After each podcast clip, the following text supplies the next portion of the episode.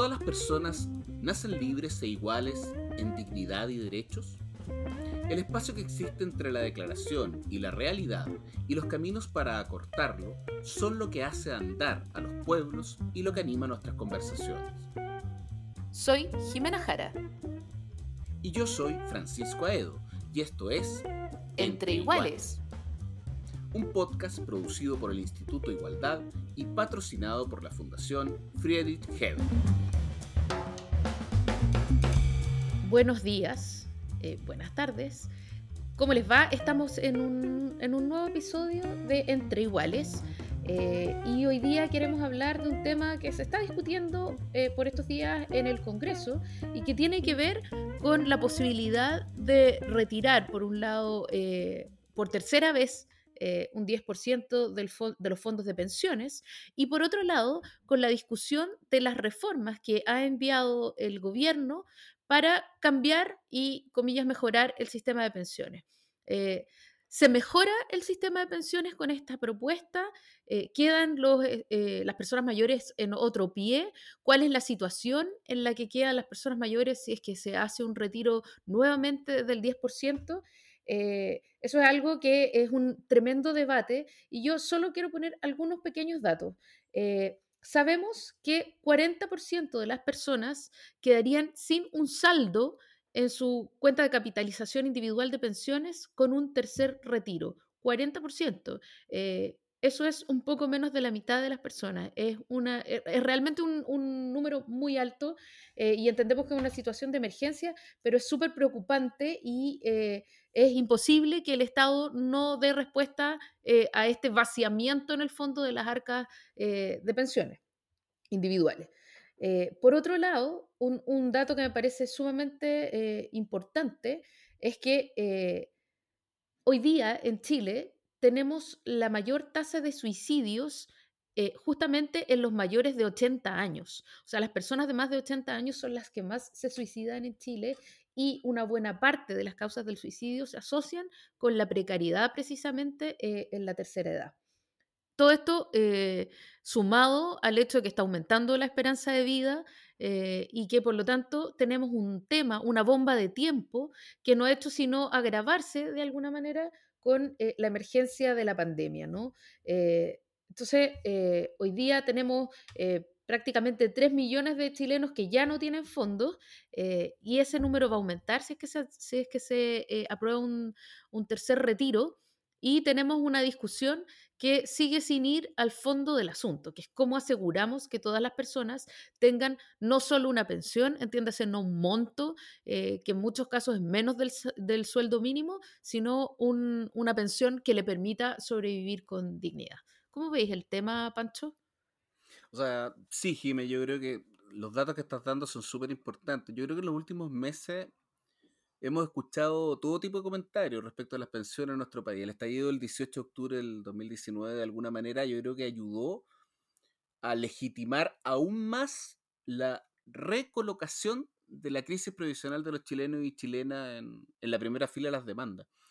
Yo creo que frente al llamado de no más AFP, por ejemplo, que han llevado diversos sectores, se ha insistido en el concepto de reforma, se ha hablado de reforma profunda, cambio, transformación del actual sistema, y la pregunta que uno se hace es si ante toda esta coincidencia, la falencia de una forma de solución que se dio la sociedad, claro, en tiempos de dictadura, obviamente, lo cual hace que la decisión sea fácil, sin diálogo, sin posibilidad de, opción, de oposición, eh, pero que en ese momento se dio para otorgar pensiones, no será el momento de desarrollar un nuevo sistema de pensiones para Chile.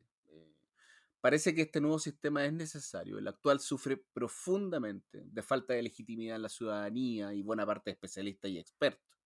A eso se agrega además el hecho de que el 99,9% de los chilenos y chilenas conocemos de cerca ejemplos vivos de la profunda desigualdad del sistema. Por lo que dialogar seriamente con la demanda ciudadana, pero también con expertos, con especialistas y con académicos resulta fundamental.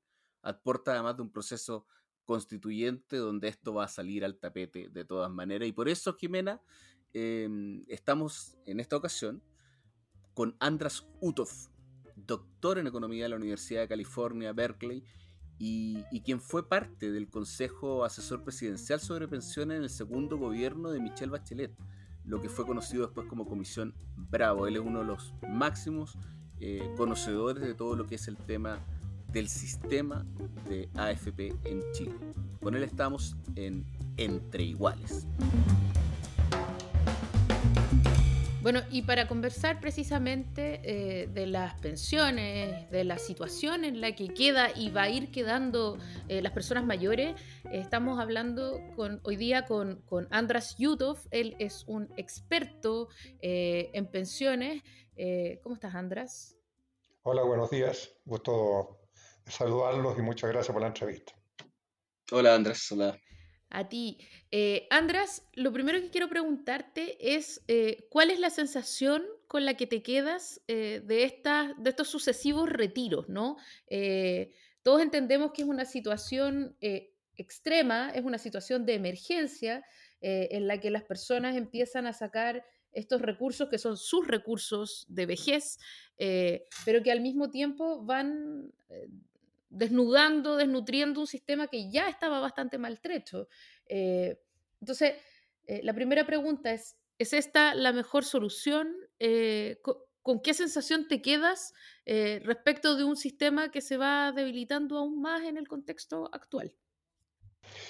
Mira, hay varias cosas que se pueden decir. la primera de todas es que no tenemos en Chile un sistema de protección social que cubra todos los riesgos. Y este riesgo de una pandemia es algo extraordinario, es un riesgo que no solo está dado en Chile, sino que en el mundo entero, y que ha significado como una medida sanitaria en cuarentenar a la gente y por ende eh, impedirles obtener los ingresos diarios que habitualmente lo hacen. Entonces, el, primer punto es que es una situación donde apareció un nuevo riesgo dentro del cual los sistemas de protección social en general no estaban preparados, sobre todo en Chile y en América Latina y, algo menos en, Europa y en otros países. En consecuencia, el Estado ha llegado eh, muy tarde, con muy pocos recursos, a satisfacer las necesidades que tienen las personas en esta crisis. Y en ese sentido, eh, eh, hay como, déjame graficarte la cosa, o sea, si yo no logro sobrevivir a la edad de vejez, ¿para qué me sirve tener los ahorros? Para ponértelo en una situación extrema. Eh, ¿qué, ¿qué, significa eso? Que si yo no logro sobrevivir durante la pandemia o mantener a mi familia, etcétera, ¿qué saco con tener ahorros para una vejez que la veo muy lejana? Entonces, eh, esa miopía que normalmente se ve ahora se hace más real, en el sentido de que hay necesidades hoy y tengo un ahorro para el futuro. Eh, entonces, desde esa perspectiva, desde que el gobierno lo está haciendo mal, desde que no tenemos un sistema de protección social para estas circunstancias y están estos ahorros, eh, se ve como una, una salida, pero que significa que el costo de esta pandemia lo están sufriendo los trabajadores con sus ahorros previsionales. Y ahí viene el punto de fondo desde la perspectiva previsional. Desde la perspectiva previsional no cabe duda que esto es malo porque se están perdiendo ahorros para la vejez, pero que son necesarios ahora frente a esta crisis. András, em, en ese sentido, quiero ir un poquito también a, la última parte de lo que estaba planteando Jimena respecto al sistema. O sea, en nuestro, en nuestro país el sistema de pensiones carece de solidaridad, eh, es caro, es ineficiente también.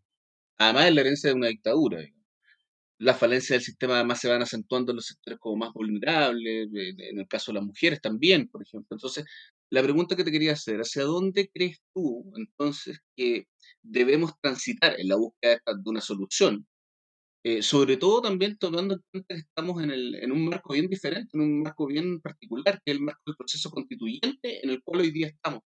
Eh, ¿Hacia dónde tenemos que transitar eh, desde el punto de vista del sistema previsional para Chile? Mira, yo creo que lo primero es que hay que contener este esfuerzo que está haciendo el gobierno con sus indicaciones al proyecto de ley que envió el 2018. Hay que contenerlo porque eso que significa más AFP, eh, en el sentido de la discusión de fondo que hay se acerca del 6% que pondrían en esta lógica los empresarios, va a las cuentas individuales o a cuentas colectivas.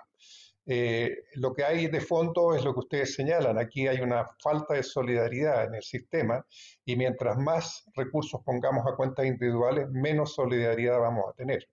Y en consecuencia, una primera medida que yo diría es que eh, nos demos cuenta que el, las indicaciones que está haciendo el gobierno actualmente es para ir más AFP y por ende menos solidaridad y lo que necesita un sistema es más solidaridad.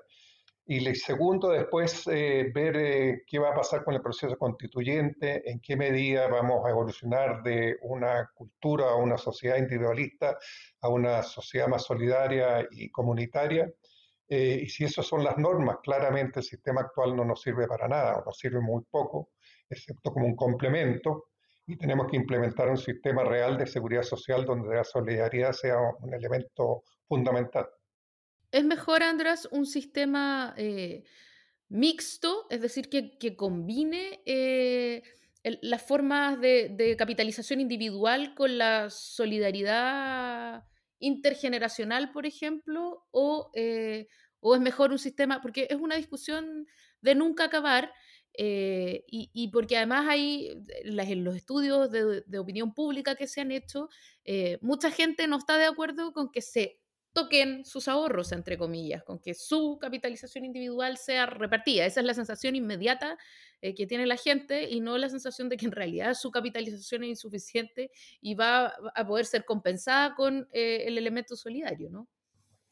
Bueno, aquí hay, hay, hay dos preguntas. Eh, yo, yo claramente, y ustedes lo recuerdan, de la Comisión Bravo, fui uno de los que propuse eh, evolucionar hacia un sistema mixto, porque esto es lo que hay en ah, los países eh, socialdemócratas más desarrollados.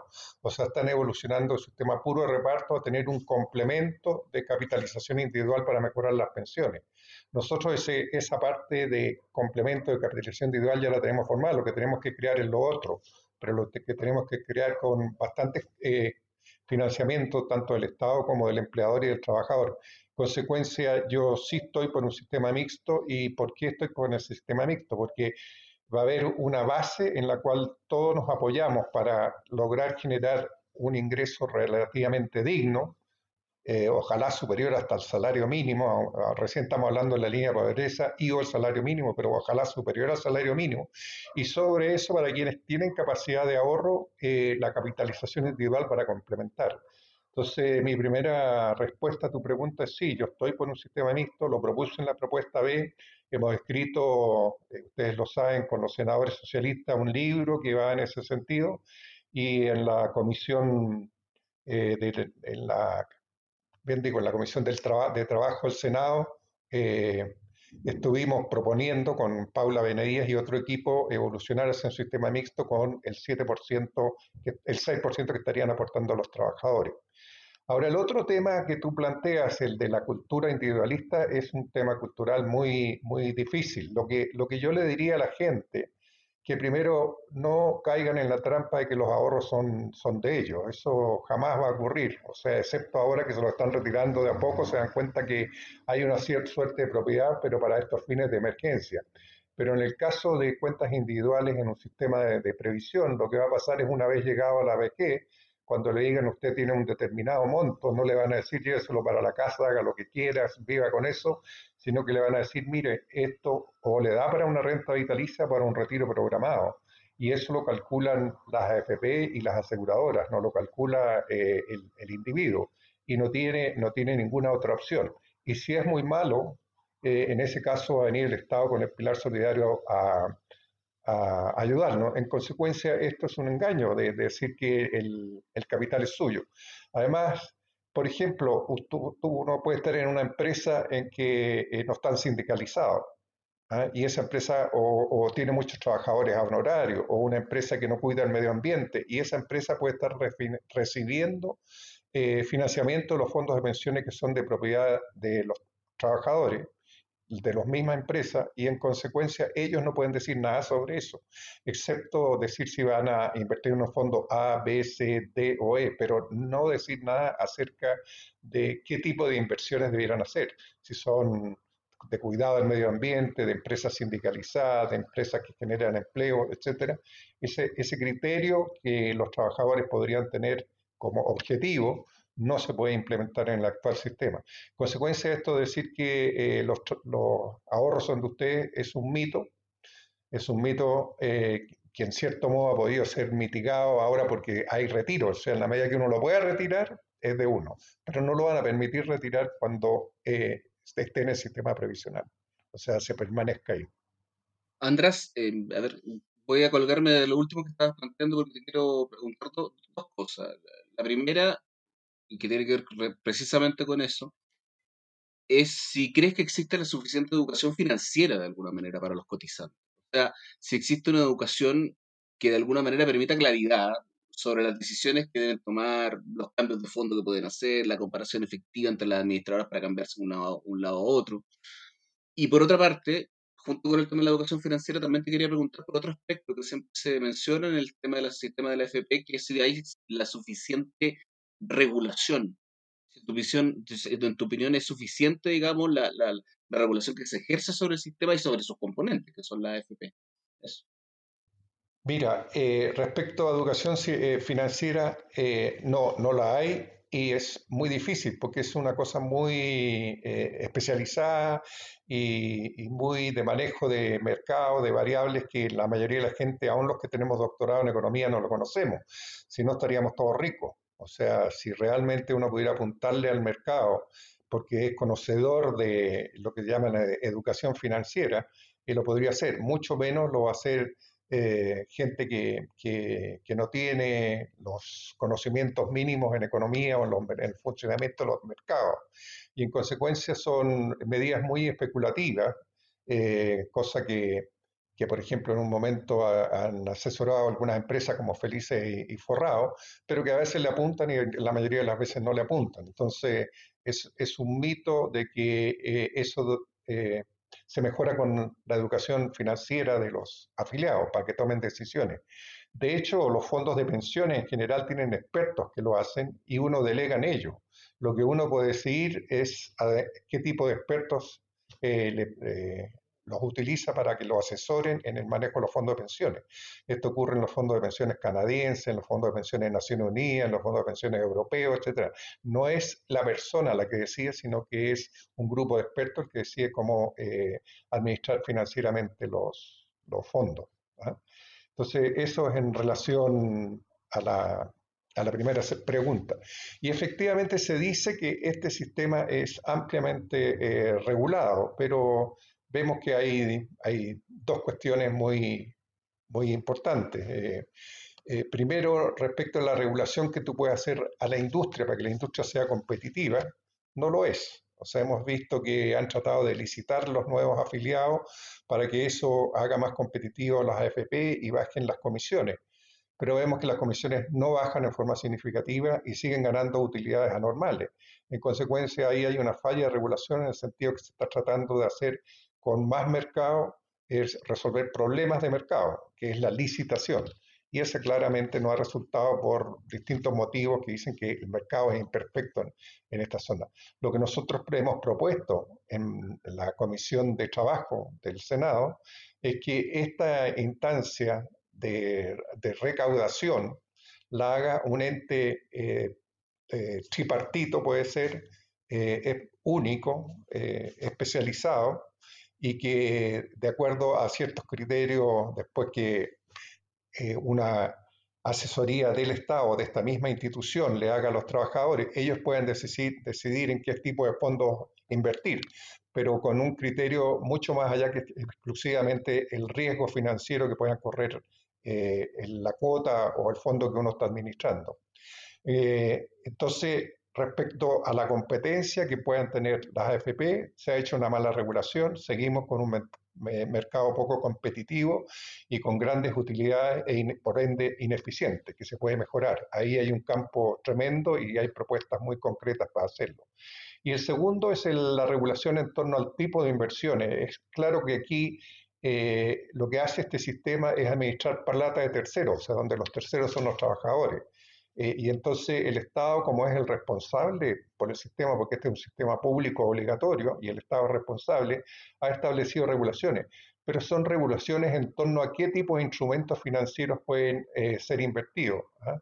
Por tipo por tipo de, actividad económica, por tipo de empresa, etcétera, pero básicamente administrado de acuerdo a riesgo. Y conforme a eso, tú ves que hoy día más del casi la mitad del fondo está invertido en el exterior, no en, no en el país produciendo eh, inversiones para el desarrollo y para la generación de empleo. Consecuencia de ese también es otro ámbito en que uno puede mejorar mucho la regulación, de ver cómo se pueden generar instrumentos que realmente vayan hacia inversiones verdes en Chile, inversiones que apoyen a empresas que están sindicalizadas y apoyen a la pequeña y mediana empresa que pueda generar empleo y que hoy eh, claramente no lo están haciendo por el tipo de regulación que hay.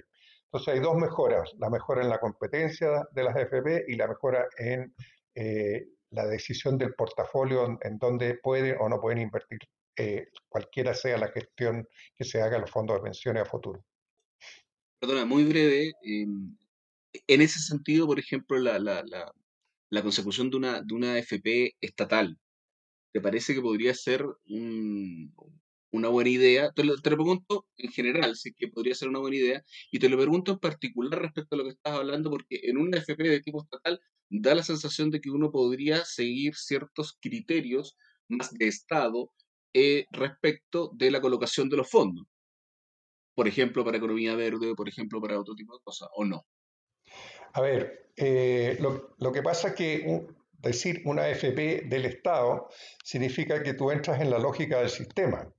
Y eh, si, no hemos, si no hemos cambiado las regulaciones, ni de, ni de competencia, ni de, cómo se asignan las inversiones, la FP estatal va a seguir haciendo exactamente lo mismo que están haciendo los otros. Lo que, va, eh, lo que es de fondo es cambiar eh, realmente el significado de lo que es el sistema y cómo se recauda, cómo se designan, asignan a, distintos gestores financieros y qué tipo de gestión financiera puede hacer eso. Con una FP estatal, bajo la misma lógica del sistema actual, no logras eso. Lo que tienes que hacer es cambiar eh, efectivamente tener un rol más activo del Estado en esto, en la recaudación, en la administración de cuentas, en la asignación de los fondos y también en la orientación que puedan tener las regulaciones para que la inversión sea eh, en pro del desarrollo y no en pro de sencillamente de riesgos financieros, de minimizar el riesgo financiero. Andrés, eh, un poco como para mostrarle a la gente cuál es la situación, porque las personas dicen, no, los fondos son míos, los fondos son míos. ¿Cuál es la situación? ¿Realmente los chilenos nos pensionamos? ¿Cuál es la, proporción eh, de chilenos y chilenas que se pensionan bien y se pensionan mal, para ponerlo en términos súper binarios? Eh, Mira, esto tiene que ver con qué es lo que llamamos bien y qué es lo que llamamos mal. ¿ah? Eh, el, sistema, los sistemas de pensiones tienen dos, dos objetivos. Eh, uno es generalmente tratan de tener un pilar para el alivio de la pobreza, es decir, de no tener adultos mayores pobres. Y eso es lo que generalmente se hace con un pilar solidario. Eh, y lo otro es eh, tener un sistema contributivo donde tú lo que haces es tratar de tener un reemplazo de tu ingreso durante la vida activa, que se llama la tasa de reemplazo. Es decir, si tú terminas decir, ganando un millón de pesos, que por lo menos saques un 70%, que tú puedas tener una pensión de 700 mil. ¿ah? y esos serían eh, parámetros que hablan de una buena pensión. Pero hoy día, por ejemplo, y esto tiene que ver con una propuesta que anda haciendo la presidenta de la Asociación de AFP, una señora que viene de Estados Unidos, como que la bajan del cielo para que venga a resolver los problemas acá. Y no es así. Ella dice, a todos quienes tengan una mala pensión, debiéramos devolverles la plata y darles la línea de pobreza. Entonces yo le preguntaría a ella qué es lo que es una mala pensión. Eh, yo una vez tuve la oportunidad de ir a, Colombia y ahí por constitución no se puede dar una pensión por debajo del salario mínimo. Y aquí en Chile, el 80, por más del 80% de las personas recibe eh, pensiones, aún con el aporte del gobierno, por debajo del salario mínimo. Entonces, realmente estamos en un nivel eh, paupérrimo, muy malo de pensiones, y creo que hay mucho, mucho por hacer para mejorarlas. Eh, pero los niveles del cual estamos partiendo y el sistema con el cual estamos partiendo, que significa pelearse con los grupos económicos, es una, tarea titánica. O sea, tanto en, cuanto a mejorar las pensiones como a con quienes tenemos que pelear para que esto... El, el, drama, eh, eh, les quiero decir, es que aquí hay un, problema político que si bien tenemos un sistema que entrega más las pensiones, es un sistema que es un muy buen negocio para los grupos económicos y para quienes administran las AFP. Y en consecuencia, esa es la lucha que hay es cómo lograr mejorar, cambiar un sistema que mejore las pensiones y que eh, no nos, los grupos económicos no nos golpeen como nos están golpeando. Andrés, eh, haciendo precisamente viendo el tema de los, sectores quizás más vulnerables, más complicados, quiero hacer una especie de suma al, tema de las mujeres, porque estas cotizan menos que los hombres, además por una renta menor a los hombres, generalmente. Entonces, ¿qué soluciones existe ahí? Y ahora, siendo bien honesto, o sea, da la sensación de que va más allá de lo que puede hacer un sistema de pensiones solamente, o sea, da la impresión que tiene que ver también con problemas y factores estructurales, pero ¿qué es lo que podría hacerse ahí? Porque en el fondo el tema de las mujeres es uno de los grupos que está más vulnerables en el ámbito de todo lo que es el, tema previsional. Mira, eh, bueno, primero yo he tratado de ser honesto, no sé, ah, tú me dices siendo honesto, yo he tratado de ser honesto en todas mis respuestas, eh, diciendo lo que yo realmente pienso, pero... De todas eh, maneras, no estoy diciendo lo contrario, querido Andrés. ya, ya, qué bueno. Mira, el tema de las mujeres grafica muy bien lo que significa avanzar hacia cuentas individuales, como es lo que pasa en, Chile, o lo que tenemos en Chile como el pilar contributivo principal desde el año 1981. Si tú tienes malas condiciones laborales o peores condiciones laborales que otras, que es lo que ocurre con las mujeres por varios motivos. Primero, porque hacen trabajo que no es remunerado, que es el trabajo del cuidado. Y no es remunerado, pero es un trabajo fundamental para el funcionamiento de la sociedad. En consecuencia, desde la perspectiva de un sistema de capitalización individual en que solo vale el ahorro que tú pones, ese trabajo no sirve para nada. Entonces ya la están discriminando a la mujer por el tipo de trabajo que tiene que hacer, que es fundamental para la sociedad, pero que no es, como no es valorado en el mercado, no es valorado en el sistema tampoco. Entonces ahí hay una primera fuente de discriminación. Segundo, cuando entra al mercado producto precisamente que puede quedar embarazada o lo que sea, generalmente tenemos como cultura de decir que se les eh, remunera menos y, se les contrata menos en, empleos más estables. ¿No es cierto? En consecuencia, ya de partida la mujer entra por su relación con el mercado de trabajo eh, discriminada. Y después el sistema tiene dos cosas tremendas que eh, le afectan más la pensión. Primero que la edad de jubilación es anterior, que está bien, así lo sea, probablemente estemos de acuerdo en eso constitucionalmente o, si nos ponemos a conversar sobre eso. Pero segundo, una vez que se jubila antes, le aplican una tabla de vida diferente a la de los hombres y que además a esa edad es mucho mayor. Y en consecuencia, por los algoritmos con que se calcula la pensión en el sistema de capitalización individual, que es de contribuciones definidas, decir que a mí no me van a dar más ni menos de lo que yo ahorré, como ellos ahorran menos y tienen que sobrevivir más, reciben peores pensiones. Entonces son castigadas por los dos lados en este sistema, por su inserción en el mercado de trabajo y por la forma como funciona el sistema. ¿Qué se puede hacer? Claramente es que hay que eh, tener un sistema de seguridad social, un sistema que diga, mire, aquí hay trabajo no remunerado, hay trabajo fundamental para la sociedad, tenemos que ver cómo se remunera, eso significa que hay que hacer solidaridad entre hombres y mujeres, entre ricos y pobres, eh, entre eh, ingresos tributarios y el sistema, pero hay que buscar una forma. Y, y las discusiones van también en si las tablas de vida deben ser unisex o separadas, Ustedes saben que las mujeres viven más que los hombres y en consecuencia la tabla de vida de mujeres tiene una esperanza de vida, la edad de jubilación eh, mayor que la de los hombres y en consecuencia eso se puede corregir también a través de la tabla de vida.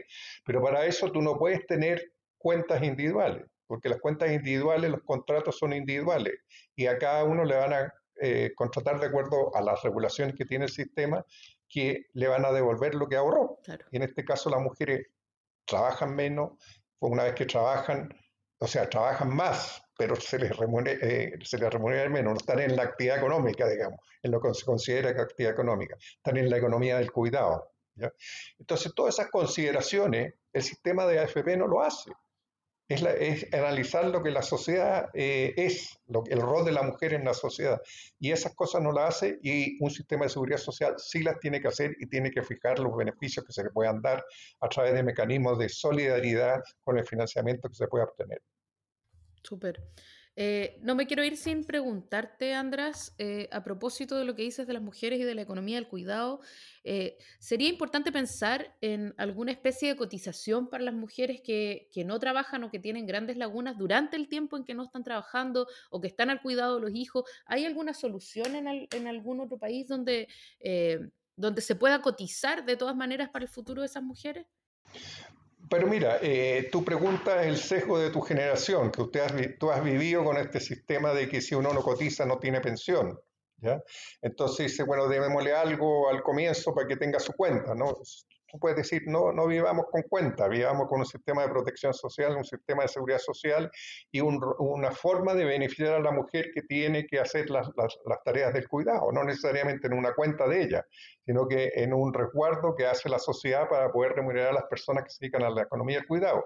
Y te advierto que no solamente hay mujeres, hay hombres que también hacen economía del cuidado y con el envejecimiento, para que nos cuide a nosotros una vez que que nos tengan que cambiar pañales y cosas así, perdona que lo ponga tan gráfico, este, este tema de la economía del cuidado va, a crecer cada vez más. O sea, va a haber mucho, ya lo estamos viendo, muchas familias que no solo dejaron de cuidar a sus hijos, pero ahora están, tienen que cuidar a los abuelos. ¿ah? Y, y, eso claramente eh, impide eh, salir a buscar actividad económica remunerada. Eh, ese tipo de consideraciones hay que hacerlas y ver cómo se, se les puede beneficiar. Súper. Perdona, eh, es que quiero hacer una última pregunta también, Andrés. Eh, he estado tentado de hacerla varias veces. Eh, ¿No será en el tema del sistema previsional, en el tema de, pensiones, no será que uno de los grandes problemas que siempre lo vemos desde el punto de vista más económico y olvidando también el aspecto, lo, tú mismo lo has dicho, ¿no? Las pensiones que reciben nuestros jubilados, nuestras jubiladas en su gran mayoría están 80% creo debajo del sueldo mínimo pues, carecemos de un sistema de pensiones solidario, eh, etcétera. ¿No será que el tema es más filosófico que económico, por decirlo de alguna manera, que el tránsito tiene que ser más desde el individualismo hacia la solidaridad, que es un tema más eh, constitucional que tenemos que meter en el proceso constituyente y que no solamente son modelos eh, desde el punto de vista económico respecto a las pensiones, o a lo mejor es multifactorial también? No, mira, yo estoy totalmente de acuerdo contigo. Si aquí lo que nos metimos en el corazón del neoliberalismo, o sea, yo creo que este fue uno de los elementos esenciales para cambiar la cultura de la gente eh, que a partir del año 81. Es decir, yo me rasco con mis propias uñas. Pero fíjate lo que están haciendo. Están dividiendo a los trabajadores para conquistarlo. O sea, a ellos lo que le dicen, no se preocupe de su colega, él se tiene que preocupar solo usted preocupe de su, tome buenas decisiones financieras, que no las sabe tomar, todo lo que hablamos antes. Entonces es, una estrategia ideológica que ha sido muy eh, inteligentemente implementada, ¿no es cierto? Y hoy día tú vas y la gente está protestando por no más FP, pero después le dice, bueno, está dispuesto a, a, no tener una cuenta o que parte de sus contribuciones sean solidarias, dice que no. Entonces, esa, ese desafío es el que tenemos por delante. ¿Cómo cambiar esa cuestión ideológica que le metieron en la cabeza a la gente, que no está dando buenos resultados? Porque si diera buenos resultados, yo casi lo estaría apoyando, pero no está dando buenos resultados en materia de pensiones y cambiarlo por un verdadero sistema de pensiones donde la solidaridad es fundamental y donde criterios como universalidad, como participación, como legitimidad. Mira, te, te recuerdo básicamente eh, algo que, que, es bien dramático en Chile porque ocurre muy a menudo. Vino, un grupo de expertos en el 2018 a un seminario organizado por las AFP, un grupo de expertos eh, de fondos de pensiones, administradores de fondos de pensiones, y ellos eh, hicieron un diagnóstico lapidario que decía cuatro cosas. Una primera es que dice, con los parámetros que están funcionando, o sea, con un 10% de cotización, con una tasa de retorno que está bajando, con las densidades de cotizaciones que son bajísimas y con las expectativas de vida que tenemos en Chile, eh, no vamos a lograr tener eh, buenas pensiones. En consecuencia, ahí hay una primera tarea que hay que, bueno, ¿cómo vamos a mejorar esos parámetros dentro de la lógica de un nuevo sistema que creemos? El segundo que dicen, dicen, mire, eh, aquí ustedes no tienen ninguna relación, no conocen el mercado de trabajo y no es amistoso con el mercado de trabajo. Aquí lo único que hacen es que tiene un empleo formal, eh, puede cotizar, pero el trabajador independiente, el trabajador que está haciendo tareas del cuidado, no lo consideran para nada, lo que estábamos hablando hace poco, fíjate. ¿ah? Tercero, dice, hay toda una generación que ya se jubiló y que no pudo ahorrar suficiente, ya sea por la crisis y la deuda, por las diferentes crisis financieras que hubieron después, porque tuvieron que dedicarse a otras tareas, etcétera, y que debe ser compensada. Entonces, ustedes necesitan, les dicen ellos, un, un componente de reparto, cosa que aquí alguna habla de reparto y piensan que uno está loco. ¿eh? Y finalmente dicen, hay un tema de legitimidad, aquí los trabajadores no, no, no creen en el sistema, ¿no es cierto? O no, y no solo porque fue hecho en dictadura, sino que porque no tienen ninguna incidencia sobre él. Eh, en consecuencia, creo que efectivamente aquí hay un tema eh, de, constitucional importante, de darle legitimidad a un sistema, de realmente ir a los fundamentos, lo que es eh, el sistema de protección social o un sistema solidario, de discutir lo que es seguridad social y eh, claramente cambiarle la mentalidad a la gente. Pero que no se dejen engañar, esto de rascarse con sus propias uñas no les ha ido bien, ni en salud ni en pensión. Entonces, eh, ¿cómo hacer recuperar el rol del Estado, cómo recuperar el rol de la solidaridad, de la universalidad va a ser fundamental. Súper. András, eh, queremos agradecerte que hayas estado con nosotros en esta entrevista, pero no queremos despedirte sin que nos digas ¿qué nos recomiendas como para poder un poco ahondar en estos temas o reflexionar en estos temas sobre la situación de las personas de la tercera edad, la situación de la precariedad, de las pensiones, etcétera? Eh, un libro, un artículo, una película, una serie, lo que sea.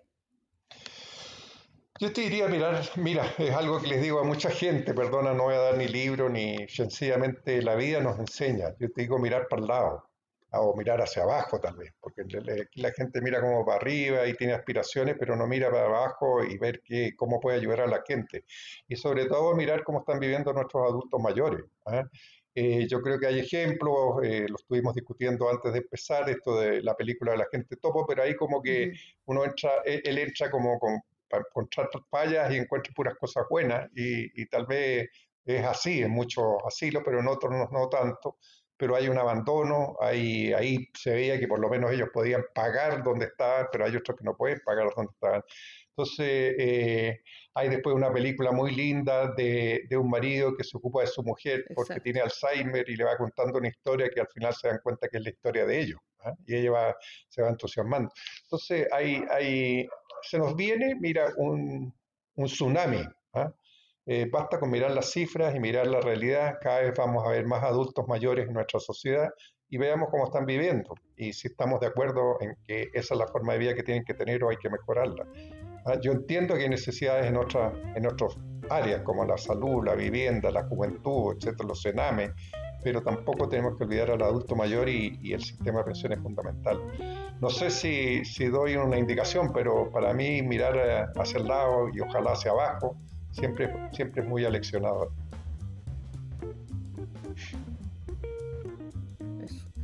Gracias Andrés por estar con nosotros y por conversar con nosotros aclarando un poco cómo es el panorama de esto que a veces parece un poco enredado, porque sin embargo es tan importante eh, para nuestro futuro y para el presente mucha gente. Muchas gracias Andrés. Gracias Andrés. No, no, muchas gracias a usted las opiniones vertidas en este podcast solo representan a las personas que las emiten y no necesariamente a la Fundación Friedrich Heber ni al Instituto Igualdad.